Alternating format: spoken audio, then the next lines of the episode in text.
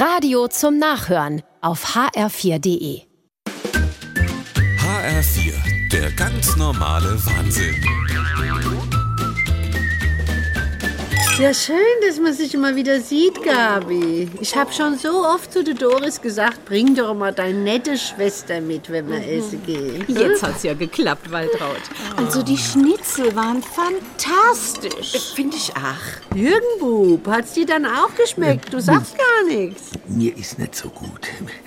Mir ist gar nicht gut. Was hast du denn, Schatzi? Ich weiß auch nicht, es ist so ein stechendes Drücke im Bauch.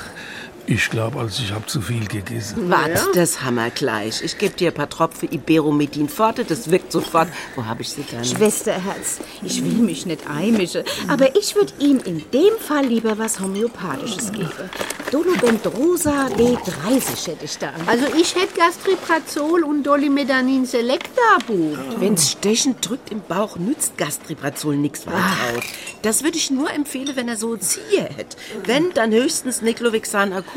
Ich werd ja wohl am besten wissen, was mein Bub für ein Medikament braucht. Käsweise ist er.